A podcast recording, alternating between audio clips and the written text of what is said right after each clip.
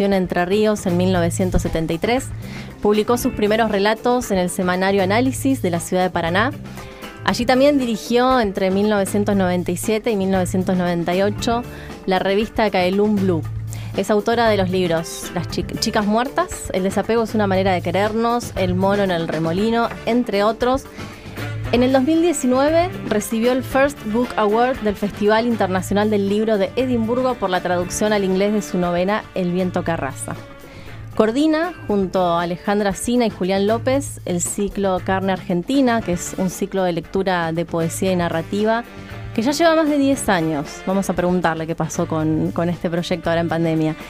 No es un río, es su novela más reciente, publicada el año pasado, en 2020 y junto al viento que arrasa y ladrilleros completa así la trilogía de varones que escribió. Que también le vamos a preguntar sobre eso. Bienvenida Selva Almada a Mala Palabra, te saluda Estefanía y acá estamos también con Diego, Emi y Matías. ¿Cómo estás? Hola, ¿qué tal? ¿Cómo están? Bueno, muchas gracias por atendernos. Comentábamos hace un ratito que veníamos eh, insistiéndote y, por H o por B nunca podíamos coincidir, así que tenemos una alegría enorme de poder estar charlando con vos en el día de hoy. Ya te agradezco de antemano. Sí, es verdad que el año pasado me habían invitado y eh, coincidía con, el, con un día que daba taller, un horario que daba taller y nunca pudimos, pero bueno. Acá estamos. Ahora, ahora, ahora estamos acá. ahora estamos acá. Bueno, Selva, eh, mencionaba recién eh, esto de la trilogía de varones, ¿no? Que con No es un río se completa. Y queríamos empezar a preguntarte por ahí, ¿cómo fue esto de, pensar una trilogía? No sé si es que la pensaste de antemano, fue algo que viste una vez que ya estuvo armado, ¿cómo lo pensaste o cómo fue ese proceso? Eh, sí, en realidad se dio un poco accidentalmente. Eh, yo tengo solo tres novelas escritas el viento Carraza es mi primera novela, que no es mi primer libro. este, yo ya había venía escribiendo hace muchos años y había publicado libros de cuentos. Y poesía, ¿no? ¿Fue tu primer libro publicado? Sí, pero eh, bueno, como soy muy mala poeta, no, nunca lo nombro mucho a ese. Este, sí, Mal de Muñecas era un libro de poesía, fue lo primero que publiqué. Y, mm, pero bueno, yo pensaba que estaba como predestinada a escribir relatos, cuentos toda mi vida y que nunca iba a poder escribir una novela. Y ahí, eh, tratando de escribir un cuento, apareció El viento que arrasa.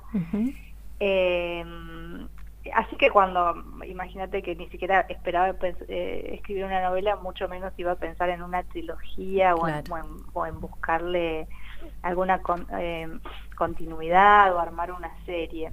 Eh, ni, tampoco la verdad es que pensaba mucho en, digo, el, relato apareció como una historia entre un padre y una hija adolescente que, se ve como obligada a, acompañar a su padre a todas partes porque él es un pastor evangelista y, a estar encerrada en un auto con este hombre que es medio un un, loco, un fanático religioso, y ese fue el disparador del relato, que bueno, después se fue abriendo hacia otros personajes y, de hecho un poco la, relación de ellos quedó en un segundo plano en la historia.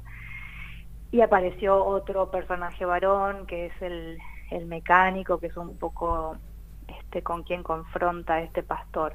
Pero bueno, para mí hasta ahí era un relato de, bueno, con sí con protagonistas hombres, pero que no iba más allá de eso.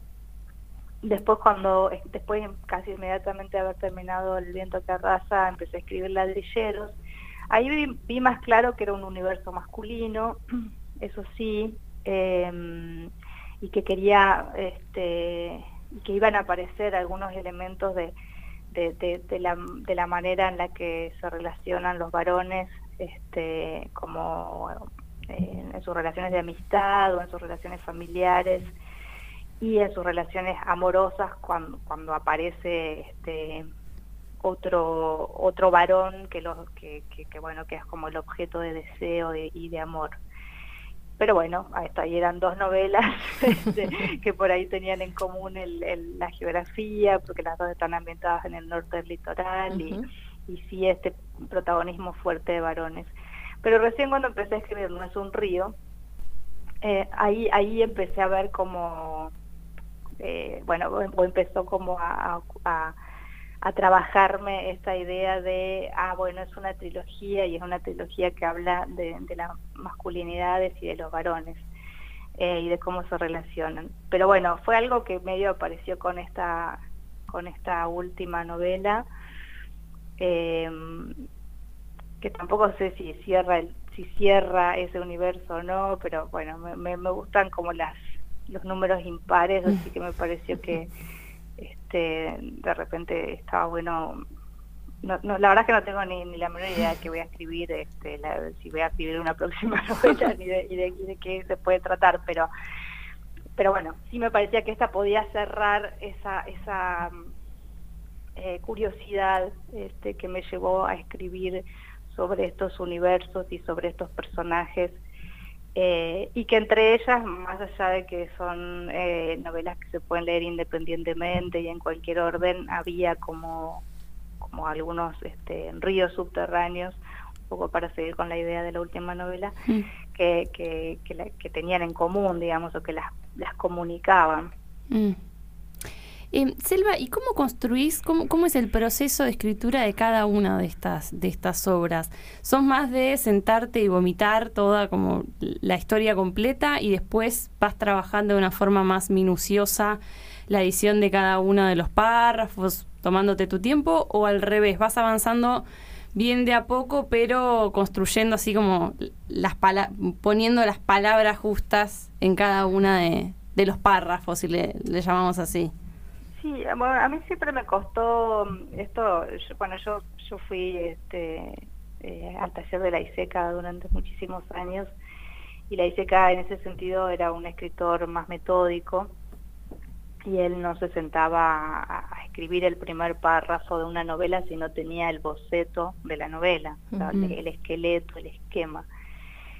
Eh, y, me acuerdo que era algo que discutíamos bastante porque él no estaba de acuerdo con mi manera de escribir y que era más a, tontas y a locas, a ciegas y más em, como eh, ir buscando a medida que escribía que, que, que, la escritura misma me vaya mostrando eh, para dónde seguir.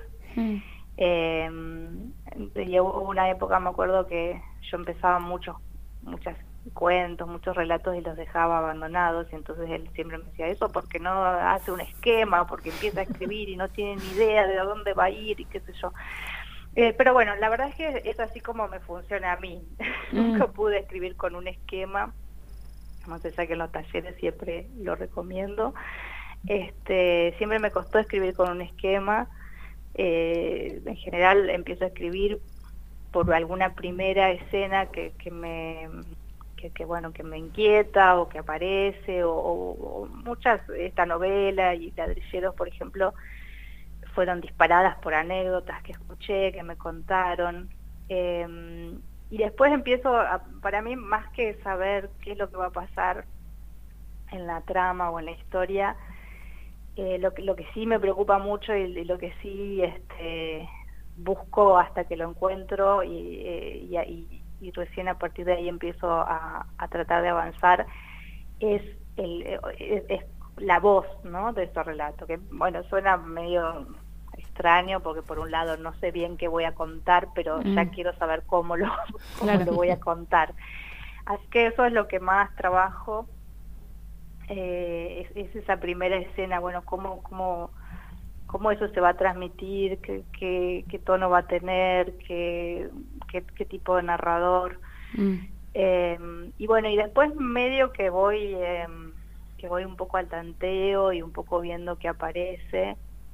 Em, en, este, en esta que no es un río, yo estuve siete años más o menos para terminarla con muchísimas interrupciones en el medio, el paréntesis de, de hasta un año y pico. Eh, y cuando la retomé, que se fue en el 2018 más o menos, eh, sobre todo 2019, eh, ahí sí me, porque ya había llegado hasta un punto de la trama y, no y la verdad es que no tenía mucha idea de cómo iba a seguir y ahí sí me, me me puse a pensarla mucho antes de sentarme a escribirla, ¿no? Como a pensar y a, y a tratar de resolver en la cabeza, mm. Eh, una estructura, una posible estructura, antes de seguir escribiendo. Eh, pero bueno, siempre es un poco a oscuras, ¿no? Y, cuando describís ambientes, justamente en No es un río, eh, a medida que vamos leyendo, nos sumergimos en ese monte, incluso sentimos que eh, vamos a pescar, estamos ahí acampando. ¿Cómo, cómo te ayudas para, para describir esos ambientes? ¿Ves fotos? ¿Ves películas? ¿Tenés así algún soporte que te ayude a, como a teletransportarte y escribir esos ambientes? Bueno, yo había ido algunas veces, o sea, bueno, de chica, por ahí no, es que iba a pescar, pero bueno, había una vida, sobre todo en la infancia, más cercana al agua, a los arroyos y esas cosas. Eh, entonces, bueno, mucho es recuerdo de infancia o muchas imágenes salen de ahí, de, los recuerdos. Eh, después de, así de grande fui alguna vez a pescar o, bueno el contacto con el río Paraná que lo tuve mucho durante diez, los 10 años que viví en Paraná mm. em, pero bueno después sí por ejemplo qué sé yo la primera escena de la novela que es la pesca de la raya mm. Más allá de que eso me lo habían contado y fue lo que un poco me, me impulsó a escribir la novela eh, sí busqué videos, vi, este, un programa que eh, Monstruos del Río, también pescaba en una bueno, eh, y vi varios videos porque me habían contado cómo, cómo se pescaba y cómo la terminaban rematando de un balazo, pero no, no me lo terminaba de imaginar, así que sí vi en YouTube muchos videos. Eh, y después, sí, fotos o cosas sí, también para, por ejemplo, no sé, la, la, flora, de qué, árboles son típicos de la isla, esas cosas yo, yo no las sé porque no tengo esa, nunca tuve ese cotidiano este eh, en la experiencia. Entonces eso sí lo, lo, lo buscaba en eh, fotos, en, en, internet, ¿no? Este, un poco esos ambientes. Eh, eh, para, para quienes se están enganchando recién ahora, estamos hablando con Selva Almada, escritora bueno, de muchísimos libros. Estamos hablando en este momento de No es un río. Eh, bueno, para quienes no alcanzaron tampoco a leer la novela todavía, que vayan y cómprenla porque está buenísima. empieza así la situación, ¿no? Son un par de amigos que van a pescar, se llevan al hijo de uno de esos amigos que murió y pescando esta raya, bueno, empieza a, desatarse toda una situación ahí. El, relato se va abriendo y empiezan a, emerger otros em, personajes. Y hay mucha presencia de, la muerte, ¿no? En distintas instancias. Incluso hay un componente de lo fantasmagórico, del sueño, ¿no? De, hay algo que lo corre un poco de, esta realidad que venías describiendo, ¿no? Del paisaje, ¿no? Hay, hay como un contrapunto entre la, la, realidad de ese paisaje que podemos imaginar y situaciones que van sucediendo que no sabemos si suceden o no hasta dónde, ¿no? Em, ¿cómo, ¿Cómo fuiste trabajando esos componentes o, o qué pensás que ¿de qué manera pensás que transforman a, un relato que también puedes ir tranquilamente por la vía de, lo realista y, estaba buenísimo también? Sí, yo quería, em, no, no, voy a, no voy a contar demasiado para, para no revelar la trama, pero pero sí cuando yo empecé a pensar la novela bueno sí estaba este estos esta escena de todo de este grupo que va a pescar de este trío que va a pescar y quería que en algún momento eh, se encontraran con, mujeres de la isla, bueno, que hubiera algún tipo de encuentro. Y ahí sí, enseguida pensé en, trabajar con una leyenda del litoral que es la, la de la dama misteriosa. Entonces un poco ese elemento medio extrañado eh, eh, estuvo desde el principio. Después, bueno, fue tomando forma, digo, de, en, ese momento era más una intención o una expresión de deseo que parte de la trama.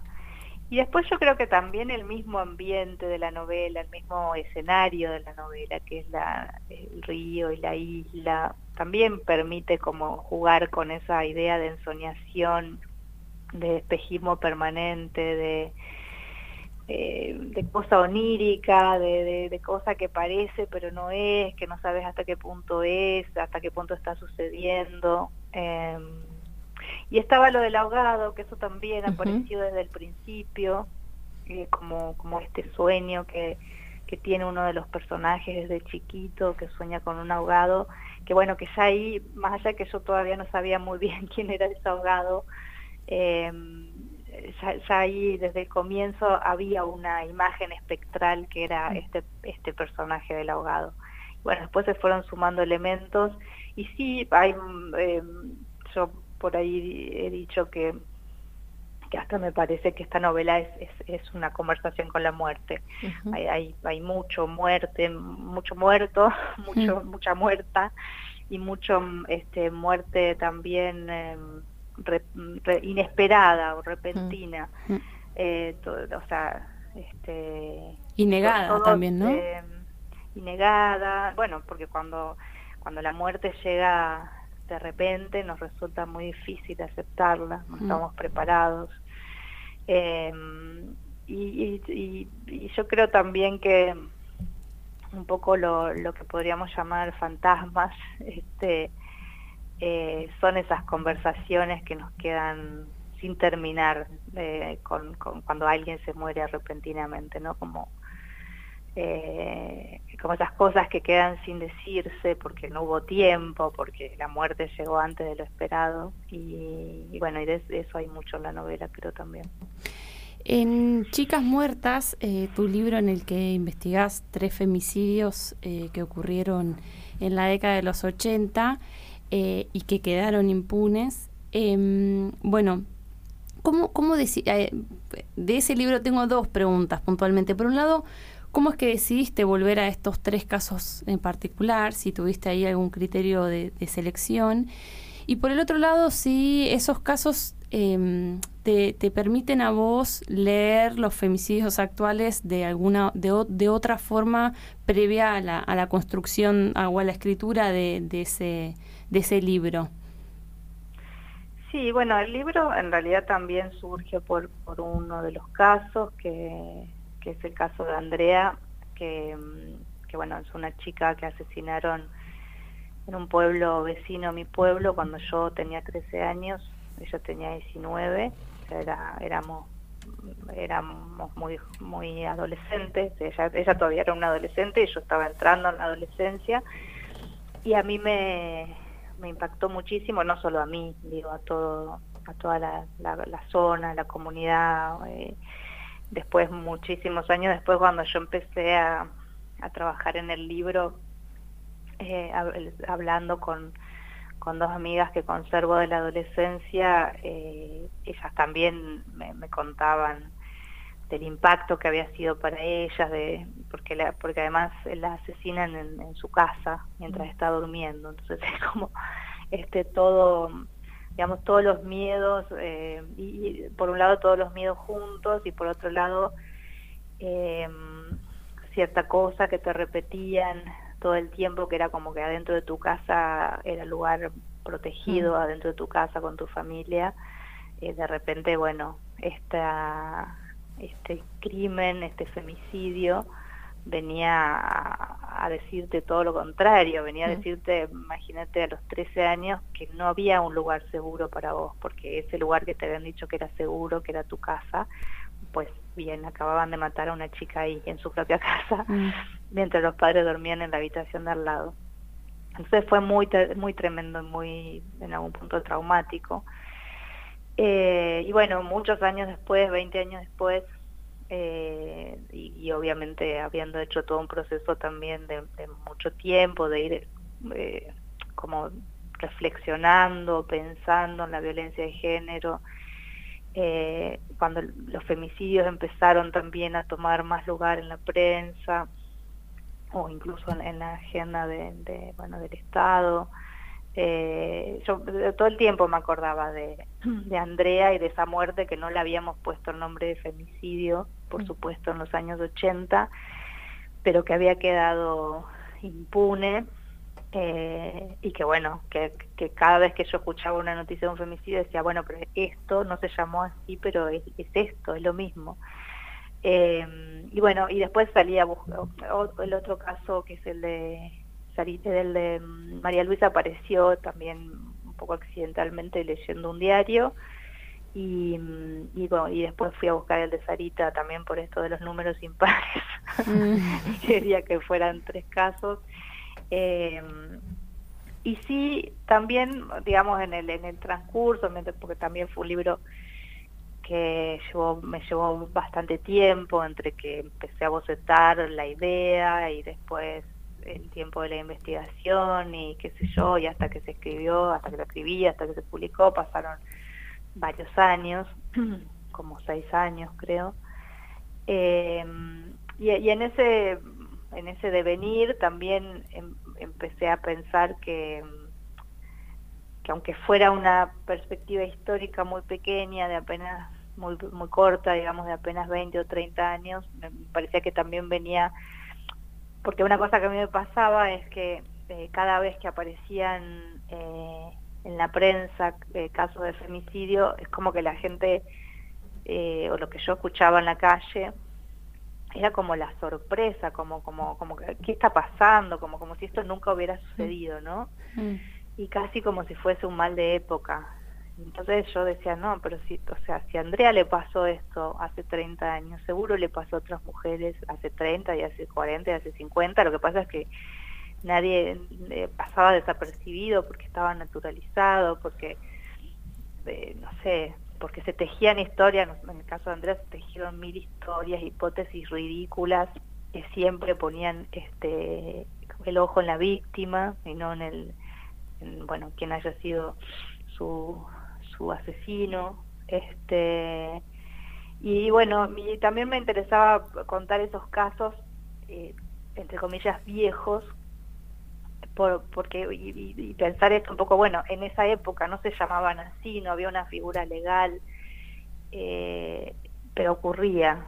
Mm. Eh, y, y, bueno, y además, si ya, si la impunidad este, sobrevuela hoy día con una ley este, específica para ese tipo de, de crímenes, bueno, con más razón hace 30 años, donde, donde además también todavía, la, qué sé yo, los, este, los, los vagos de la dictadura seguían también muy presentes en la policía, entonces, qué sé yo, que desapareciera una chica, como el caso de María Luisa, que estuvo desaparecida un par de días y era una chica pobre, una mucama, ¿a quién le podía importar, no? Eh, Selva, bueno, tenés una vasta experiencia en escribir eh, literatura, recién hablábamos de Chicas Muertas, que es tu libro de, no ficción, eh, y también te hemos leído en distintas columnas respecto a los incendios en los humedales que sucedieron eh, el año pasado, y bueno, lamentablemente estamos volviendo a vivir esa misma situación ahora en, en algunas localidades de Río Negro y de Chubut. Y nos surge la pregunta, de si vos crees que tanto la literatura o la escritura, más de una forma más en general, tienen una posibilidad de transformación. Em, bueno, la verdad es que yo siempre trato de, de, sacarle a la literatura esa, esa mochila. O sea, bueno, yo soy escritora y digo, soy escritora, pero también soy una, persona que vive en una comunidad, en una sociedad y que le interesan cosas sobre esa sobre lo que pasa en ese entorno. Entonces, bueno, eh, como soy escritora, de repente me puedo expresar escribiendo una columna o, bueno, colando el tema en, en, artículos o lo que fuera. Eh, pero, pero no, mm, sobre todo la ficción a mí me gusta un poco sacarle esa carga. Mm. Como no, digo, transformador, yo creo que para todas las personas que leemos y que, que amamos la lectura, obviamente la literatura siempre es transformadora en algún punto. No sé si a nivel este, a, un, a un nivel macro, a un nivel social, pero sí para cada para cada quien que lee un libro siempre te transforma o, todas, todas podemos decir algún libro seguro que nos ha transformado la vida o que sentimos que nos cambió la vida. Pero yo trato de quitarle el peso eh, eh, de hecho sobre todo en esta última novela que yo ya la escribí eh, siendo una, una escritora más conocida y como muy emparentada como muy este ah, yo soy feminista y, soy una feminista pública, digamos. Este, eh, pero bueno, antes era una feminista anónima y ahora quizás soy una feminista un poco más conocida. este, entonces eh, trataba de, estar atenta a eso en la novela, en que no se me cuele el, el panfleto, porque me parece horrible cuando aparece, cuando eh, en general cuando el tema aparece antes que el, que el universo de la, de la novela no me gusta cuando lo leo, digo, cuando lo encuentro en otros libros me, me aleja inmediatamente de, esa, de ese libro, de esa novela o de ese cuento. Entonces estuve también muy atenta, más allá que eh, eso es un es, bueno eso es un universo masculino pero eh, masculino machista el que narro en la novela eh, pero traté de que no fuera este, tan simplista, ¿no? Como eh, de buscarle aristas, buscarle a los personajes contradicciones, eh, vidas interiores mm, de repente profundas y que quizá no tienen después, no se condicen mucho con sus acciones en la vida diaria. Em, pero básicamente eso, porque la bajada de línea o, la, o el discurso así medio tribunero no a mí no me no me me interesa, no me gusta, no me parece, no, no me gusta. Selva, para ya te vamos despidiendo, pero antes quería hacerte una última pregunta.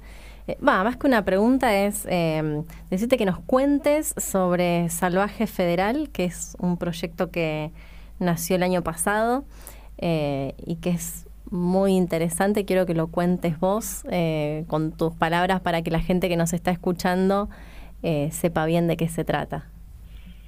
Sí, bueno, eh, Salvaje Federal es una librería que abrimos el año pasado, en, casi a fin de año, en noviembre. Eh, por ahora tiene solamente una, una versión online, que es salvajefederal.com. Eh, es una tienda virtual donde desde cualquier lugar del país pueden comprar libros de, sobre todo de autores, o sea, la, la librería está focalizada sobre todo en editoriales y autores de las provincias. Eh, y en editoriales pequeñas de Buenos Aires que también publican autores provincianos o, escritoras y escritores provincianos eh, y que de repente tampoco tienen la logística como para llegar a las librerías de, las provincias, incluso, qué sé yo, hay ciudades donde ni siquiera hay librerías. Eh, entonces, bueno, como hacer esa, un poco esa vuelta de que de que los lectores porteños puedan conocer una literatura que raramente pasa por Buenos Aires y que se hace en las provincias y a su vez que, que, esa literatura que a veces tampoco trasciende de la región donde se produce pueda llegar a otras regiones del país. Y bueno, es un proyecto que a mí me encanta, estoy como súper entusiasmada y muy abocada porque bueno, es, es muy nuevo, este eh, tenemos la, idea de abrir un local hacia fines de año, eh, pero bueno, todavía hay mucho por, por ver, por descubrir, porque también más allá de que yo tenía bastante relación con, editoriales y, con escritores y escritoras de, las provincias, porque yo también soy provinciana y por las ferias, ferias, festivales y eh, cosas a donde voy, donde he ido durante muchos años a distintos lugares del país, eh, también hay un montón que, desconozco y que empiezo a conocer a partir de, bueno, de, haber abierto esta librería y de las propuestas que nos llegan. Este, Imagino que, te deben llegar propuestas de, los propios autores y autoras, ¿no? Sí, que la verdad es que todavía eso es muy, este, bueno, es, muy difícil la logística para trabajar con escritores y escritoras eh, en particulares, digamos. Eh, por el momento trabajamos solamente con las editoriales y, con las distribuidoras porque es, muy complicado, ¿no? hay que, digo, hay que tener facturación, sí, sí, sí, cosas, es, todo un tema. un montón de papeles que de repente eh, bueno, un autor quizá publicó en una editorial y la editorial le dio, no sé, 20 ejemplares y tiene cinco en su casa y los quiere mandar a la librería, pero bueno, no, no es posible hacer eso porque nosotras eh, es un comercio y tenemos que, rendir cuentas de todo lo que, lo que llega y lo que vendemos y demás. Pero bueno, sí estamos trabajando con las editoriales. Eh, y también que es un trabajo no solo de, bueno, decir tengo tu libro, sino también de promoción, porque de, promoción y circulación, porque muchas veces son este son este bueno escritores y escritoras que, no son muy conocidos y que hay que también eh, ir a descubrir. Yo también digo que, que la gente que se acerca a la librería, que compra libros en la librería, también tiene que ser gente curiosa y, gente arriesgada, este, y con ganas de, justamente de, hacer descubrimientos, ¿no? Claro. Bueno, Selva, te agradecemos un montón este tiempo. Ojalá que pronto nos podamos conocer personalmente, que vengas a conocer también nuestra librería acá en Neuquén. Ojalá, claro que somos colegas ahora. Somos colegas. y bueno, en serio, gracias, gracias por este tiempo. Bueno, un, beso enorme y también tengo una querida amiga, Karina Rita Medina, eh, en Neuquén, así que le mando un beso si está escuchando. Seguramente está escuchando, es amiga de esta casa también, así que aprovechamos, aprovechamos y también le mandamos un beso a ella. Un abrazo gigante, Selva. Bueno, un abrazo, gracias. Hablábamos con Selva Almada, autora, entre otros, del libro No es un río y nos vamos escuchando Pan del Agua interpretado por Liliana Herrero.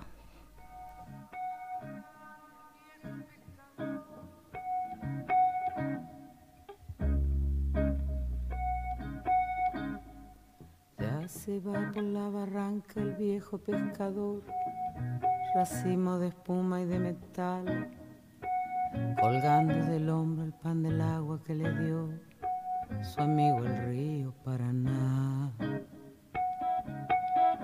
Una vieja quilla, una canoa, un espinel, huellas en la arena y un adiós. Las lejanas islas que se empeñan en volver la nostalgia del primer amor.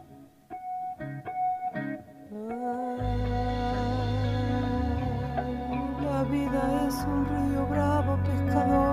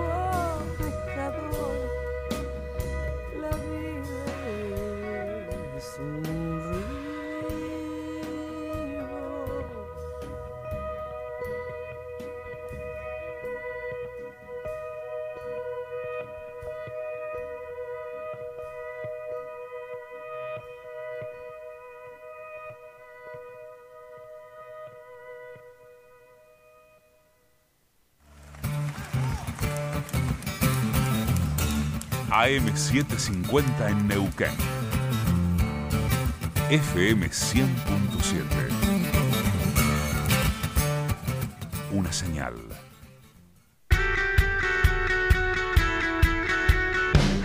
Después de un día de mucho trabajo, leo un libro. Leer activa la imaginación, el conocimiento, la fantasía, el pensamiento. Leer activa el desarrollo. Por eso la legislatura del Neuquén lanza un nuevo servicio de biblioteca digital para que todos podamos activar la lectura. Hay cientos de libros disponibles para que empieces a leer hoy. Registrate en legislaturaneuquén.gov.ar barra leer activa. Pones tu nombre, un mail y listo. Podés empezar a leer. Legislatura del Neuquén. Legislatura activa.